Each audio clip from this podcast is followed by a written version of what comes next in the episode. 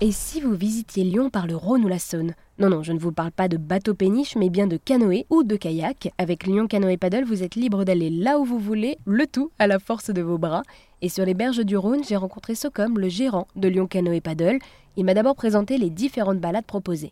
Alors on propose des balades très simples au départ et au retour de notre base nautique, donc c'est plutôt sur le secteur de confluence, c'est des balades plutôt horaires et, euh, donc euh, simples, efficaces. Mais en kayak, on a surtout un autre parcours qui fonctionne très très bien, c'est un départ de Valmy qui fait 8 km, donc côté Saône, ou un départ carrément de l'île Barbe, beaucoup plus nature, qui fait 12 km.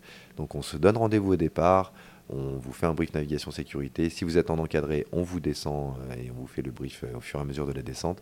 Si vous êtes en autonomie, on récupère vos affaires sèches qui sont sécurisées dans nos vestiaires, que vous récupérez à l'arrivée et vous prenez tout votre temps pour finir d'arriver chez nous. Il y a des départs le matin, il y a des départs l'après-midi, c'est assez facile et en tout cas tout est disponible sur notre site. Et pour faire imaginer aussi à celles et ceux qui nous écoutent, donc Lyon à deux cours d'eau qui traversent la ville, donc le Rhône et la Saône.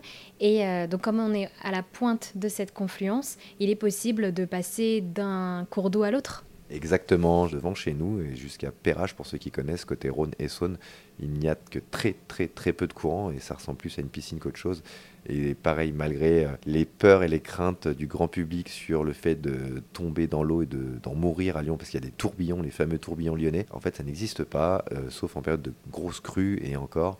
Et en tout cas sur la, zone de confluence, il n'y a vraiment rien qui se passe, ça ressemble plus à un lac qu'autre chose. Et du coup c'est pour ça qu'on est ouvert au grand public et juste que même sans, sans encadrement, pour vous donner un ordre d'idée de la difficulté du parcours. Et si vous voulez visiter Lyon autrement, rendez-vous sur les berges du Rhône en face du musée de Confluence.